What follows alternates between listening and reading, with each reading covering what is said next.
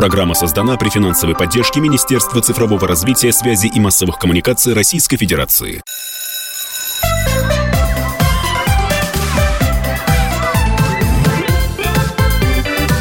Родительский вопрос. Здравствуйте, друзья. Это «Родительский вопрос». У микрофона Мария Баченина, а вместе со мной эту программу традиционно ведет Александр Милкус. Саша, приветствую да, да. вас. Здравствуйте, здравствуйте. И в гостях у нас сегодня два человека, которые вы знаете, у нас редко мы почему-то говорим о детях до школы, а мне, как мамы до школьника и школьника, важно и то, и другое. Поэтому для меня это сегодня особенно ценно. Итак, у нас, эм, если позволите, я вот обобщу, кандидат педагогических наук, заведующий и доцент кафедры дошкольной педагогики, психологии и инклюзивного образования Юлия Андреевна Гладкова. Здравствуйте, Юлия Андреевна, добро пожаловать. Здравствуйте. Юлия Андреевна, заведующая кафедрой. Да. да. А, а, и Ольга Анатольевна Соломенникова, доцент кафедры. Здравствуйте, Ольга Анатольевна, добро пожаловать тоже. День. Друзья мои, все боятся в этом году что-то переделали в детских садах, что-то сломалось. Я вам сейчас как мама расскажу, что в чате, как говорят, мамских. А, все пишут, все перекроили, их теперь по-новому учат. А вообще учат ли их как-то? Нас же оставляют как за бортом. Слава богу, если воспитатель подойдет, объяснит, но у нее нет времени. Ты забираешь своего, а у нее там еще ртов этих, вагон и маленькая тележка, их оставить-то нельзя. Но если тем более это вообще малышня. Расскажите нам, пожалуйста, наших детей до школы-то еще как учат или только кормят и следят за ними? А то ведь все боятся и нервничают. Ну, если говорить об изменениях, которые произошли, а, изменения действительно серьезные, и произошли они в законодательной базе а, нашей стране, страны на всех уровнях образования.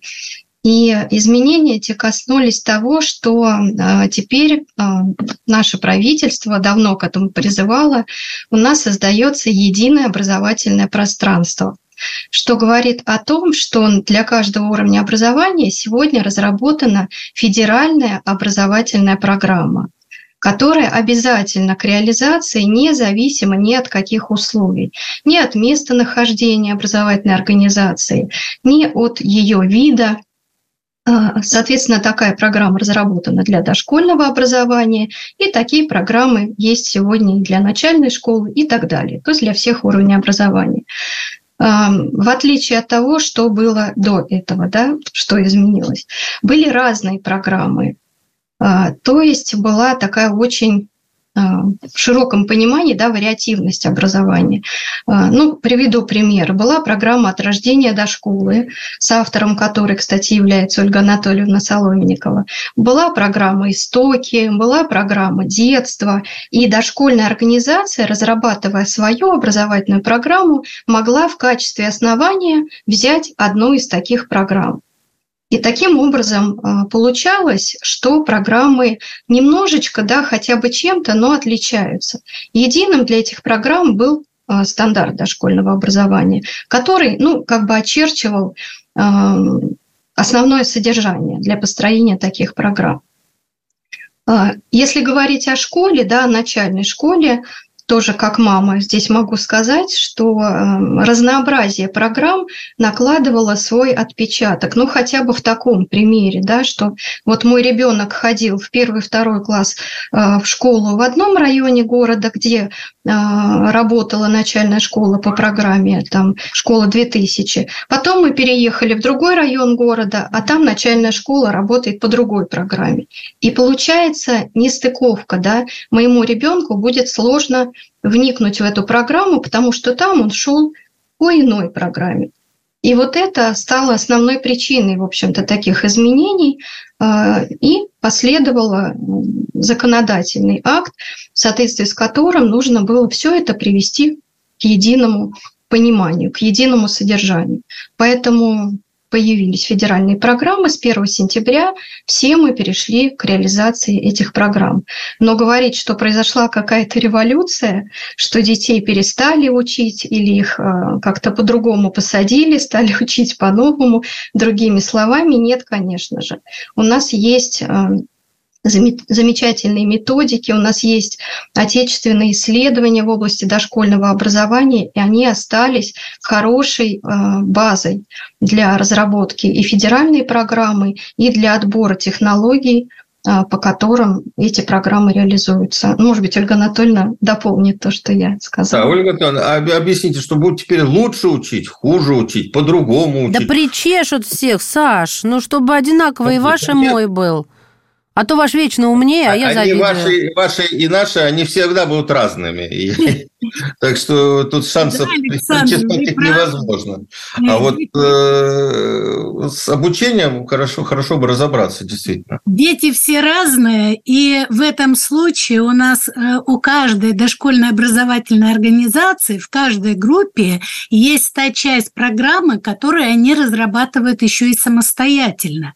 Поэтому 60% это федеральный уровень, где во всех регионах э, содержание образования будет единое. И неважно, переехали вы, живете в одной местности, посещаете это дошкольное учреждение или другое. Вот 60% условно это будет везде одно и то же. Одинаковое содержание. А далее то, что касается 40%, это будет с учетом вот как раз особенностей ваших детишек, особенностей группы, особенностей э, контингента родителей, взаимодействия с социумом и так далее. Поэтому ни лучше, ни хуже обучать не будут. Будут обучать те специалисты, которые готовят сейчас и средние специальные учебные заведения, и вузы. И на сегодняшний день нет оснований для того, чтобы переживать ни педагогам дошкольного образования, ни тем более родителям. У нас нет домашнего задания. Вы приводите ребенка в детский сад Единственное, на что я бы хотела обратить внимание всех родителей, которые говорят, вы знаете, не учат в детском саду, только играют. Так вот, если мы обратимся к исследованиям, ко всем, да, э, к особенностям возраста, мы должны говорить, э, что э, педагоги должны играть с детьми. Дети играют. Вот этому уделяется большее внимание. И через игру формируется определенная компетенции, как говорим, или знания, умения, навыки, как ранее говорили. Поэтому изменений кардинальных не произошло. Но при том, что федеральная образовательная программа, вот эти 60% предполагает единое ядро образования, оно очень важно для всех педагогов дошкольного образования. Подождите, вот, вот э, я, я слышу уже э, бормотание родителей, да? А что как это не учат? Вообще вот в школе, э, в школе готовят? Почему в детском саду не учат читать, писать, считать? Вообще, что это такое вообще? Играют только. И вот по этим стандартам, да, у нас же как, вот я, он просто мой вопрос, считайте, вот э, украл. Углубил. Да, нет, не углубил, забрал мы же страдаем, мы, родители, страдаем от того, что а, в школу нельзя, нельзя отбирать по закону, но они все равно как-то отбирают. А, и если твой не умеет читать, писать, то ты как бы не, не по стандарту. Вот скажите нам, пожалуйста, а по стандарту из сада, когда выходит человек, он вообще что должен уметь-то, господи помилуй? Потому что я, я, вы не представляете, в каком я диком восторге от, э, со вторым ребенком, потому что, я сейчас объясню, с первым у нас прям была беда с садами, мы скакали скакали из сада в сад, поэтому я не могла вот в этот восторг, э, с этим восторгом встретиться в своей жизни. Второй, значит, пошел в один и тот же, и я вижу, как не я, не я, а государственный детский сад, наши прекрасные воспитатели делают из него человека. То есть о, они его научили... Я, Саша, не шучу. Он долго тихорился и не ел сам. Понимаете, когда я увидела краем глаз, что он давно ест сам, я думаю, ну нормально. Он ест, они его научили есть самого, одеваться, значит, конечно, с боем. И вот это все, и я думаю, и знаете, ну, я просто вот прям до слез, вот прям спасибо. Все, конечно, познается в сравнении. И теперь возвращаясь к своему вопросу, я не могла просто не сказать всем воспитателям наших э, садов спасибо большое, потому что я, я наших воспитателей очень-очень люблю. Ну, вот те, которые воспитывают мо- моего младшего, остальных просто не знаю. Так что они должны уметь по стандартам? Вот как вот? Ходить, есть, а дальше? Здесь вот очень интересна сама постановка вопроса, что они должны. На самом деле на уровне дошкольного образования дети ничего никому не должны. Стандарт дошкольного образования – это стандарт условий. Я сейчас поясню, почему. Да, то есть стандарт начальной школы и так далее – это стандарт результата. Там четко прописано, должен знать там э, алфавит, должен читать, должен считать, должен решать задачи, ну, не буду углубляться. А, что касается дошкольника, из дошкольного стандарта, а, он очерчивает, какие нужно создать условия, чтобы ребенок мог достичь целевых ориентиров. А что касается самих, самих целевых ориентиров, это вот именно ориентиры, к чему стремиться. Не что ребенок должен, а к чему должен стремиться педагог. То есть, конечно, очень важно, чтобы ребенок был готов к школе. Но мы, к сожалению, мы, родители, в отличие от педагогов, да, профессионалов дошкольного образования, по-разному понимаем э, термин «готовность к школе» нам почему-то кажется, как родителям, что он должен читать, писать, считать и так далее. Друзья мои, прервемся буквально на несколько минут э, и вернемся в эфир. У нас в гостях педагоги, специалисты по дошкольному образованию Юлия Гладкова и Ольга Соломенникова.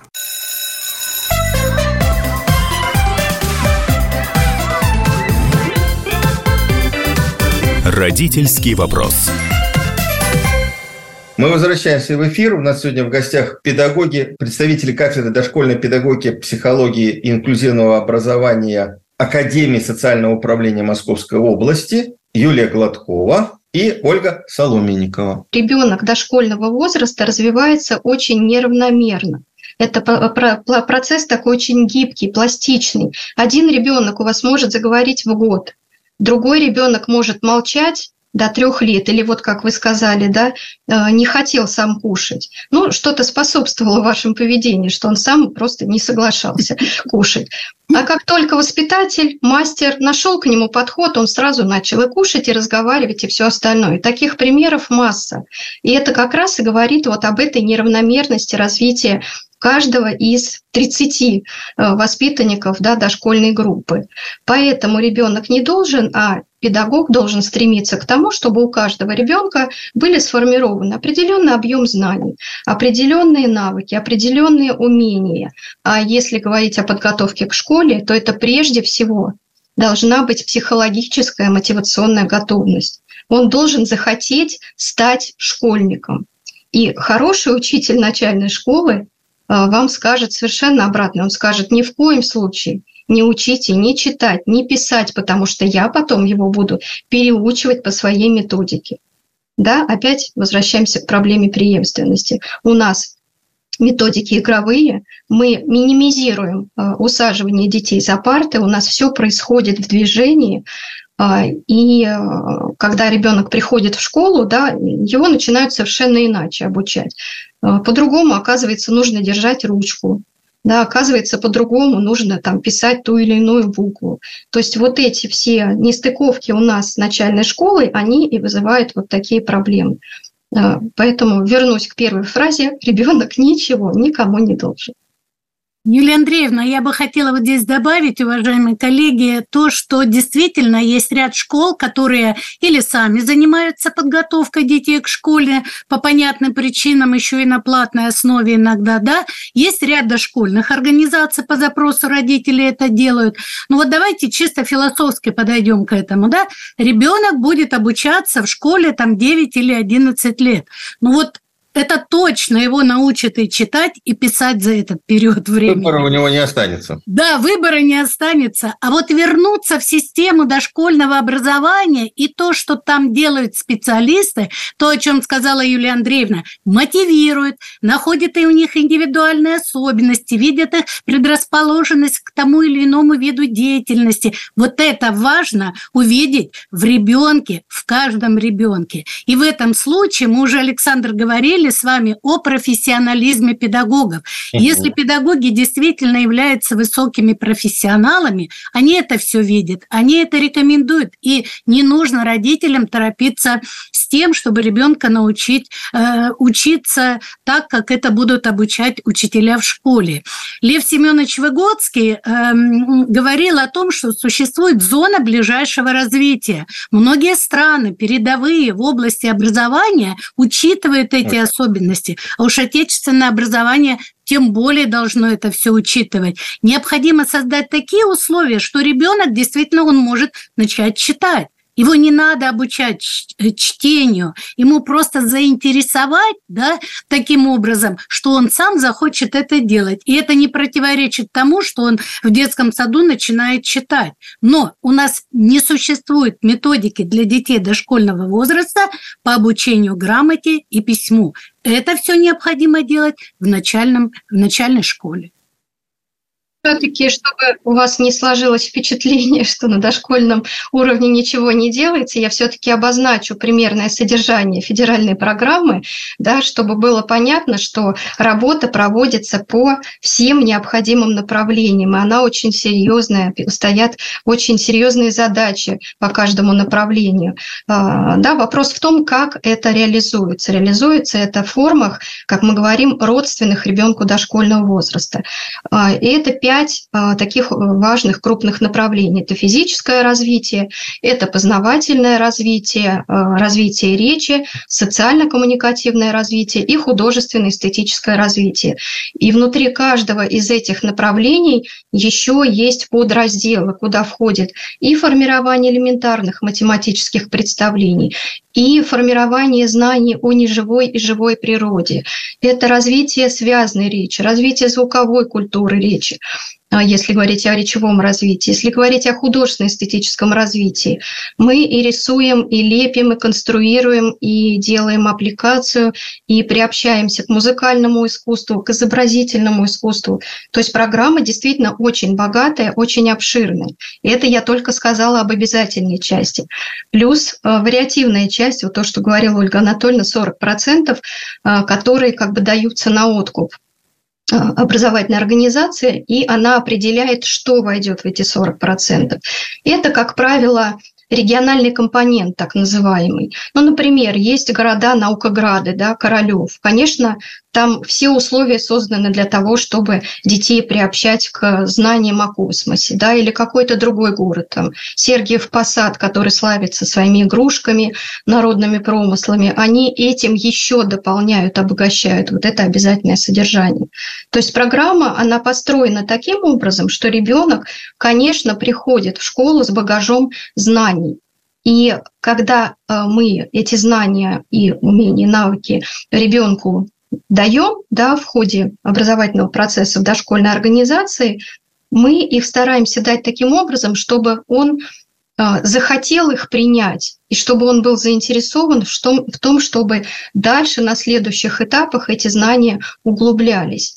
А, то есть мы учим не просто получать знания, а скорее мы учим их добывать. Поэтому у нас очень много методов проектных, экспериментальных, когда дети сами учатся потихонечку а, находить ответы на свои вопросы. Не получать готовую информацию, а находить ответы самостоятельно. Что нужно сделать, чтобы узнать, там, почему из снега получается вода? Э, когда высокая температура, да, и так далее. То есть мы не даем готовых решений. Чем старше становятся дети, тем больше вот таких поисковых экспериментальных методов у них появляется. Вообще это шестой класс Дальше... агрегатное состояние в природе. Да. Представляете? Да. За счет этого у ребенка появляется такое очень важное умение учить, учиться. Специально произношу отдельно. Учиться, то есть учить себя. Какой бы учитель ни попался ему дальше, он уже знает, что с этим делать. Да? У меня да, вопрос, прошу. Юлия Андреевна, вы когда отвечали на предыдущий мой вопрос, у вас вот э, проскользнула такая фраза. Это проблема преемственности. Для меня это вообще, мне кажется, очень ценный момент, чтобы педагоги объединились в некий э, анклав, коалицию, я не знаю, как это назвать, но это должно быть сообщество, потому что мне кажется, я могу быть не права, я не педагог, и я не в этом сообществе, так или иначе, но Мое впечатление субъективно, что э, детско-садовские, скажу так по-простому, педагоги отдельно, школьные педагоги отдельно. И они не коммуницируют как будто друг с другом. Ну, я не знаю, как это может быть. Конференции, какие-то там обмены опытом. Я понятия не имею, в каком формате это может проходить. Но вот то, что должны э, понимать школьные педагоги, особенно учителя начальных классов, это то, что им должны донести педагоги из детского сада. Есть ли эта точка соприкосновения и в каком она виде существует, если она существует в принципе? в общем-то, очень давно эта проблема существует сама по себе, да, преемственность. И ну, мы с Ольгой Анатольевной давно работаем в этой системе. И, в общем-то, все это время, что 20 лет я отработала в детском саду, об этом говорится. Да, вот как найти вот эти точки соприкосновения. И здесь, наверное, следует сказать, что все зависит от образовательной организации дошкольной и которой рядышком находится школа. А, до того, как даже начали сейчас объединять нас в общие комплексы, да, вот я могу на своем опыте сказать, своего детского сада, э, как мы это выстраивали. Да. Мы э, наладили контакт с начальной школой, конечно, подписали договор, все как положено, и э, решили, что мы не будем ограничиваться просто экскурсией в школу, как это всегда рекомендовалось на страницах там, методических пособий по преемственности. Э, мы постарались сделать вот именно такое сообщество, о котором вы говорите, да, когда учителя начальной школы, психологи и начальной, и дошкольной ступени, и воспитатели собирались вместе и обсуждали, и пытались найти точки соприкосновения, да, вот что надо взять учителю начальной школы у воспитателя, чтобы тем, э, кто придет деткам, да, к нему было полегче, чтобы более мягкий вот этот, как говорят, бесшовный переход произошел из детского садика в первый класс. И вот таких моментов очень много. Большинство из этих моментов касаются, конечно, именно форм взаимодействия в классе, потому что они приходят в первый класс, их сажают сразу же за парту, да, и они себя чувствуют, ну, не в своей тарелке, мягко говоря, после того, как в детском саду старались все-таки в игровой форме с ними взаимодействовать. Да это стресс, Поэтому... жутчайший стресс, просто жутчайший. Согласна, абсолютно, тоже за своими тремя детьми наблюдала, но все-таки они были в моем детском саду, и им было полегче за счет того, что у нас вот такая система была. Вот. Сказать, что она есть везде, я не могу, к сожалению, даже сегодня, когда школы и сады стали единым целым все равно есть организации, где это работает, где люди стремятся навстречу друг другу. Есть организации, где, как и прежде, детский сад отдельно, дошкольное отделение отдельно. Друзья мои, еще одна небольшая пауза. Родительский вопрос вновь в эфире радио «Комсомольская правда». У нас сегодня кандидаты педагогических наук, а разговор идет о наших самых маленьких, самых нежных и самых самых детках, дошкольниках. Итак, в родительском вопросе Юлия Гладкова и Ольга Соломенникова.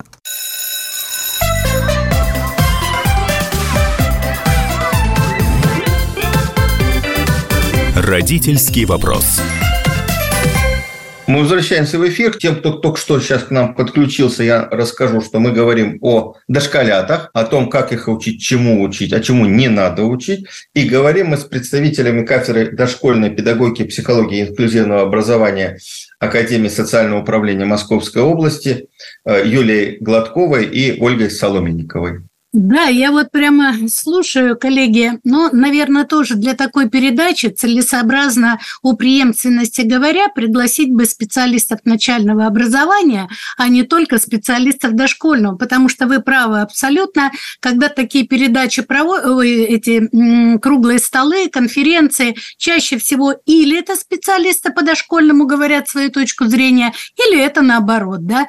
Поэтому на примере э, работы с нашими нашими академическими площадками. Хочу просто привести конкретный пример. Когда мы в Истринском районе выводим детей на высокий уровень знаний о народных промыслах, которые прописаны в программе по дошкольному образованию, и дети приходят в школу, а у них там нет учителя по э, изобразительной деятельности. Они просто дают простой карандаш, и дети начинают рисовать, спускаясь до уровня трех-четырех лет кружочки и квадратики. А дети уже в детском саду у нас прекрасно знают и Дымковскую, и Хохломскую, и Городецкую роспись, и знают, как это сделать и так далее. Поэтому мне видится, вообще это все зависит от организации, от руководителей, от желания педагогов, ну и прежде всего от личности специалиста. Поэтому о преемственности это правда очень непростой вопрос. Он складывается абсолютно по-разному. И сейчас, когда идет объединение школ и детских садов, и там, где которые во главу организации поставили специалиста дошкольного образования, тоже идет некое противостояние, потому что специалисты школы считают, что этот специалист некомпетентен. Но когда директора школы берут и в том числе дошкольное отделение, зачастую они просто даже боятся туда заходить, потому что настолько своя специфика, настолько совсем другое делают, нежели в школе, поэтому они уже тем заместителям говорят, вы там сами разбираетесь. Поэтому я рекомендую вернуться к детям, о их развитии поговорить и об особенностях работы в системе дошкольного образования. Обязательно поговорим. А, вот я только хотела добавить, Ольга Анатольевна сказала про игрушку, я вот хотела расписаться под этим. Смотрите, если они уже понимают в саду, что вот это хохлома, да, вот это ложки расписные, а это глиняная, там, дымковская, ну или какая-то другая, у нас их несколько. Знаете, когда они возвращаются к этому школе? В пятом классе. Когда им вообще... О чем вы говорите? Ставни? Мам, что такое ставни? Я в деревне никогда в жизни не был. Имеет право? Ну, нет у нас в деревне никого. Что, ложки? Какие ложки? Да им не интересно это. А когда детки маленькие, вот это все. Вот, вот она преемственность. Я просто хотела, Саша, расписаться. Ваша очередь. Да, да Мария, я хочу сказать, что есть э, такой ученый, был, э, к сожалению, уже ушедший из жизни, Тамара Яковлевна Шпикалова, у которой для системы школьного образования уникальные созданы методики по ознакомлению с народным искусством и которые занимаются дети там, где есть специалисты. Поэтому, опять же, мы говорим о компетентности педагогов не только о программах. Программа – это на бумаге, а тот специалист, который приходит, как мы сегодня о нем, его взращиваем, э, вот это наставничество существует, э, что мы и как оказываем содействие молодым специалистам. Вот если в этом направлении в организации поставлена работа, то и преемственность будет сохраняться более ну, качественно, что ли, от того, что было в детском саду, перейти с этим багажом не только умение читать и писать, а вот то, о чем говорила Юлия Андреевна, по пяти образовательным областям, там знаете, сколько задач? И в этот короткий период дошкольного возраста ребенок, который приходит, ложечку не может держать, извините, на горшочек не может сам сходить. Посмотрите в подготовительной группе, это уже личность, полностью сформировавшиеся. Это идет уже парень, девушка, да, почти э, обучаться в школе, но они так чувствуют себя. А ученые э, соотносят э, то, когда ребенок идет в школу, с состоянием космонавта. Вот только вздумайтесь, да, в это, какие волнения, как он это представляет. Вспомните свое состояние, когда мы э, собирали школу. Нам же говорят, в школу не пойдешь, если это не научишься, в школу не пойдешь, если это, да. И нам кажется, там что-то такое недосягаемое вообще. И приходит туда ребенок уже. И вот это очень важно, в какие руки он попадает, как с ним взаимодействует, какой социум вокруг. Не только личность педагога, много, но и дети, которые там находятся в этом классе. Вот здесь очень важно. А на сегодняшний день мы видим, ну, если мы вот работаем в Московской области, какие сложности возникают в первом классе. В Красноярске 18 первых классов открыли в этом году в одной из школ. Представляете? И там по 40 детей. Это очень хорошо для демографии, но насколько педагогу, у которого сейчас еще и в группе дети с ОВЗ, следует управиться, научить писать, научить читать, поэтому он и говорит, а чего вы не научили до школы-то? Он просто облегчает себе труд, а не потому что так должно быть.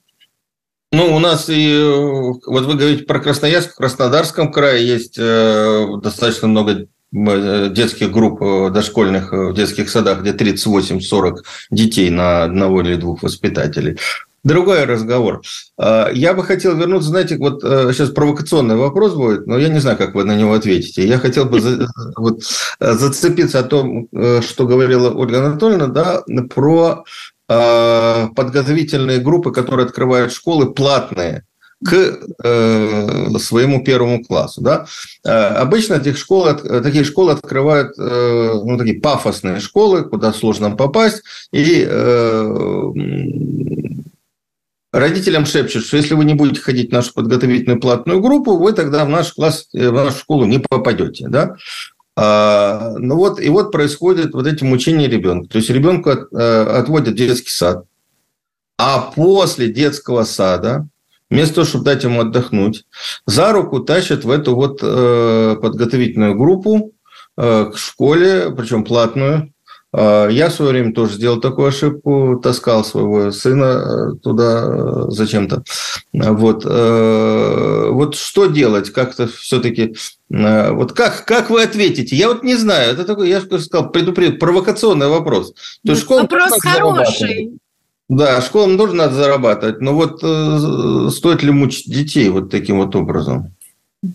Ну, вопрос в том, что решение принимают родители. Понимаете, самое сложное, что мы-то со своей стороны, ну, я имею в виду со стороны дошкольной организации, да, всегда стараемся убедить, что все, что дается в детском саду, это и есть, да, а, ну, определенная подготовка, хотя не любят дошкольные работники понятие подготовка к школе. Но это в любом случае да, предварительная ступень перед школой, когда ребенок все равно так или иначе настраивается к следующему этапу своей жизни. Но, к сожалению, родители считают, что без этого не обойтись, что вот они хорошие родители, они будут давать своему ребенку все, что только можно, а, драм-кружок, кружок по фото, еще и петь охота и так далее. Вот больший процент родителей думает так. И хорошо, когда есть родители, которые прислушиваются, да, и мы, нам удается их убедить, что вполне достаточно. Вы все получите в стенах дошкольной организации, чтобы ваш ребенок был готов к школе. Единственное, вот опять же, возвращаясь к своему примеру, да, из опыта работы, что мы делали – мы приглашали учителей а, начальной школы, которые на будущий год набирают первые классы, чтобы они какое-то время проводили с нашими дошкольниками. Не обучали их, нет. Они потихонечку с ними начинали общаться. Но у нас такая вообще была система, у нас группа переходила в класс. Почти 100%. И получалось, что они учителя уже знают учитель уже немножечко изучил их какие-то индивидуальные особенности, немножко дал понять, что их ждет, когда они придут туда, к нему в класс. И тогда получается, да, родители видят, что происходит что-то, какая-то работа по подготовке, они не волнуются на этот счет. И дети действительно идут уже совершенно другим настроением в школу. То есть мы даже вот методами тестов, есть такой э, тест психологический страх перед школой, э, потом определяли, да, что после такой работы просто до нуля снижается страх э, перед школой и у детей, и у родителей. Да, поэтому вот сказать, что мы можем запретить то, о чем вы говорите, это невозможно, потому что родитель является в соответствии с законодательством законным представителем, и только он может принять решение, вести ему в эту студию подготовки ребенка или нет. Если специалист является, так скажем, э, для родителя таким лицом э, авторитетным, то он сможет убедить. Если нет, ну, значит, все-таки пойдем готовиться к школе. Коллеги, прерву вас на несколько мгновений. Уважаемые слушатели, родительский вопрос в эфир «Комсомольской правды» вернется через несколько мгновений. Здесь Мария Баченина, Александр Милкус.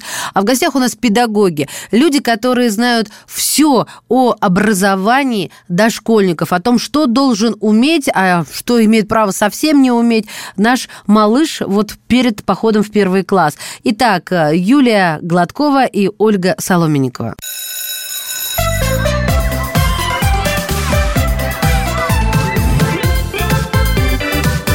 Родительский вопрос.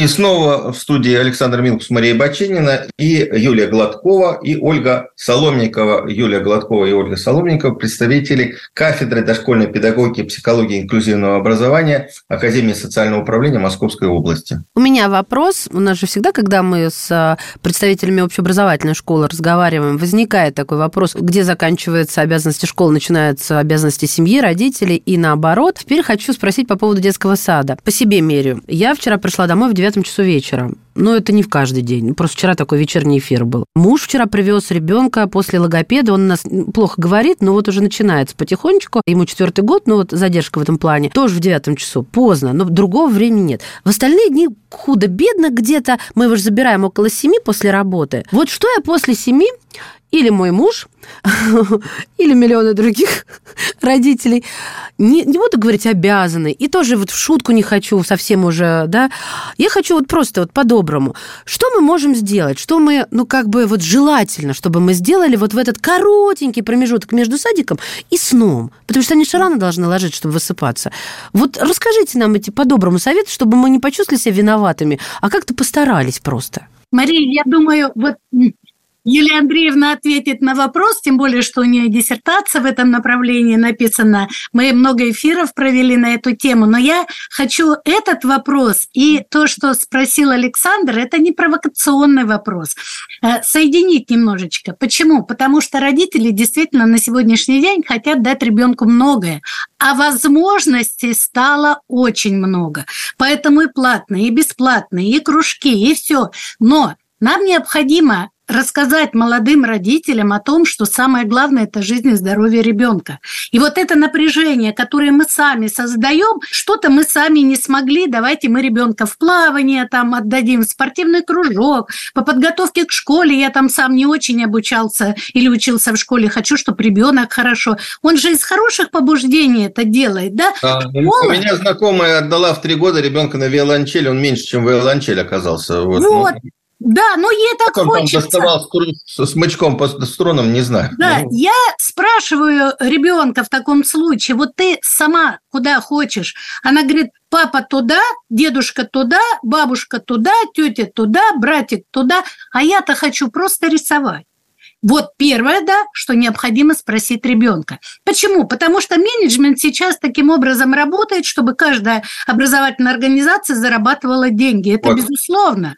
И если мы на это поддаемся, потому что мы хотим ребенку лучше, потому что мы это недопонимаем, потому что мы не соотносим, что в дошкольном возрасте вообще спортом нельзя отдавать детей заниматься, потому что это влечет за собой нарушение определенных качеств или органов там и так далее. Да? Нельзя, об этом говорят ученые. Мы все равно хотим и думаем, что мы ребенку даем очень много. Поэтому здесь прислушаться к специалистам, и, как Юлия Андреевна сказала, выбор э, всегда за родителем. Но вот повзаимодействовать с родителями таким образом необходимо. В этом случае авторитет специалиста – родителя, авторитет приглашенных специалистов, которые могут на родительских собраниях выступать. И, ну, не то, что убедить, а сказать свою точку зрения аргументированно. И нормальный родитель, конечно же, на это э, каким-то образом отреагирует. А если этого не происходит, то то, что вы сказали, Александр, оно и происходит. Ага, там Машин э, отец повел, а почему я не могу, да, говорит родитель. Мне тоже надо, да я еще знаю, что мой ребенок лучше сможет и так далее. То есть факторов много. А вот отвечая на вопрос уже далее Марии, да, хочу сказать, что родители, когда приходят в детский сад э, со своими детьми, они действительно ожидают очень многое но при этом, оставаясь в определенный период наедине с ребенком, он думает, а когда я это успею? Э, нужно время. Вот смотрите, я всегда говорю, учимся у природы, учимся у наших предшествующих поколений, но мы в другом с вами мире живем, понятно, мы это все учитываем. Что необходимо? Не количество времени отведенного, сказать, вы знаете, я сегодня час отработал со своим ребенком. Как мог? Научил, поиграл, хотя родители мало кто играет там, ну, побеседовал, поисследовал, почитал художественную литературу, просмотрел мультфильм, поговорил об этом.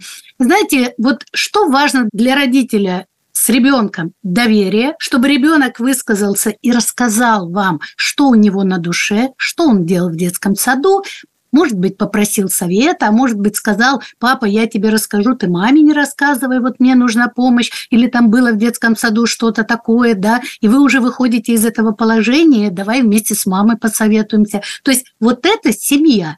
Поэтому что было на Руси, да? Никто не обучал, как мы говорим, ой, детям уделяют сейчас мало времени, а что раньше уделяли больше времени, когда хозяйка была постоянно э, обеспокоена тем, чтобы 10-12 детей накормить. Нет, Младшие учатся у старших.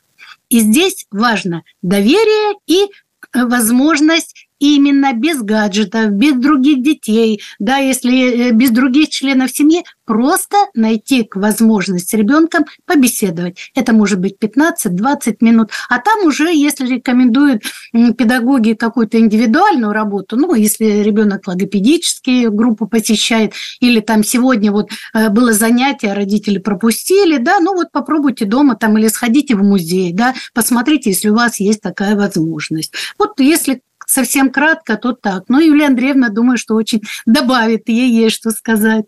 Ну, в общем-то, вы очень важные вещи сказали, основные, да, остается только подытожить. Вот всегда такой встает вопрос, кто должен, что должен, что должен сад, что должна школа, что должны родители. Здесь вообще все очень четко очерчено и в законодательстве, и в чисто человеческом плане, да. Согласно законодательству, родитель является основным ответственным лицом за воспитание и обучение своего ребенка. Нет такого понятия, что я до школы с ним занимался, занимался, теперь на воспитательница твоя очередь. Нет такого понятия. Или я к школе подготовил, нате теперь э, учительница, научите всему остальному. Нет. Всегда семья идет основной дорогой, а в качестве помощников сначала воспитатель, потом учитель начальной школы, потом учитель основной школы и так далее. Да? Вот это в плане ролей и ответственностей. А что касается, что делать родителю дома, когда он пришел с ребенком из сада, и школы, неважно. На мой взгляд, вот здесь очень важно сказать о том, что ребенку нужно просто дать возможность быть с вами рядом. Чем бы вы ни занимались, может быть, вы не можете там пойти с ним в библиотеку, в музей, в театр погулять, у вас есть там задача приготовить ужин, у вас есть задача что-то постирать, вот во все эти отрезки времени, когда вы что-то делаете, ребенок просто должен иметь возможность быть рядом. Печете вы пироги, дайте ему кусочек теста, пусть он будет с вами. А в это время вы спросите, мне так интересно, что у тебя сегодня произошло днем, да, что было в школе, да, как там твой друг Петя, ты вчера про него мне рассказывал, и так далее, да, стираете вы, да, дайте что-нибудь ему, один носок, давай ты мне поможешь, я без тебя не справлюсь. И опять какой-то затеять разговор.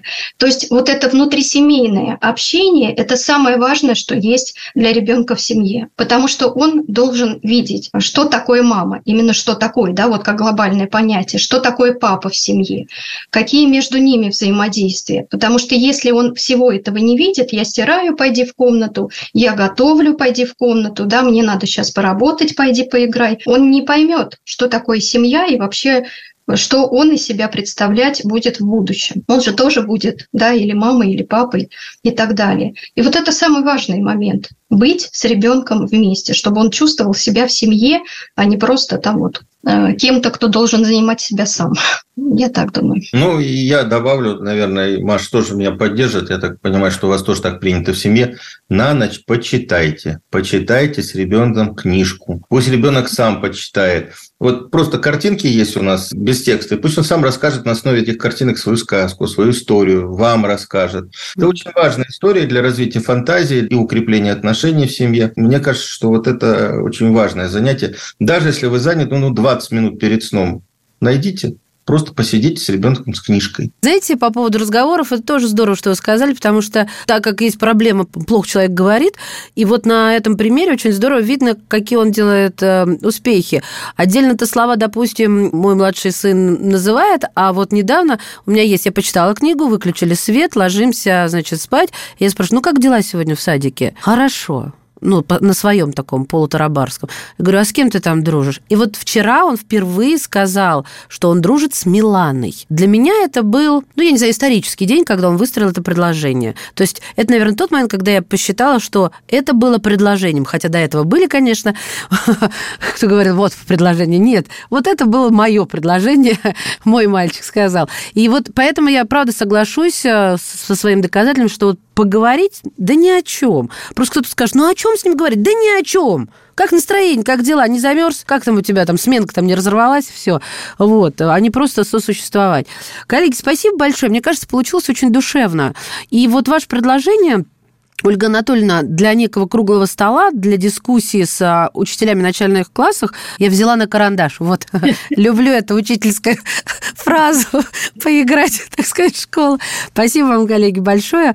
Я с удовольствием а, еще раз назову наших сегодняшних экспертов.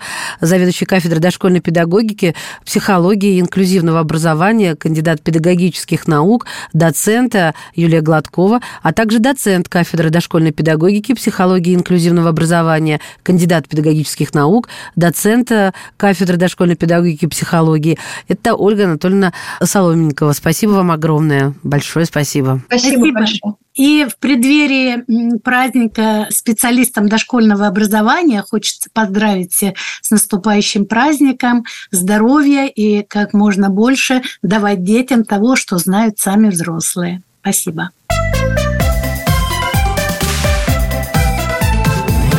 Родительский вопрос. Программа создана при финансовой поддержке Министерства цифрового развития, связи и массовых коммуникаций Российской Федерации.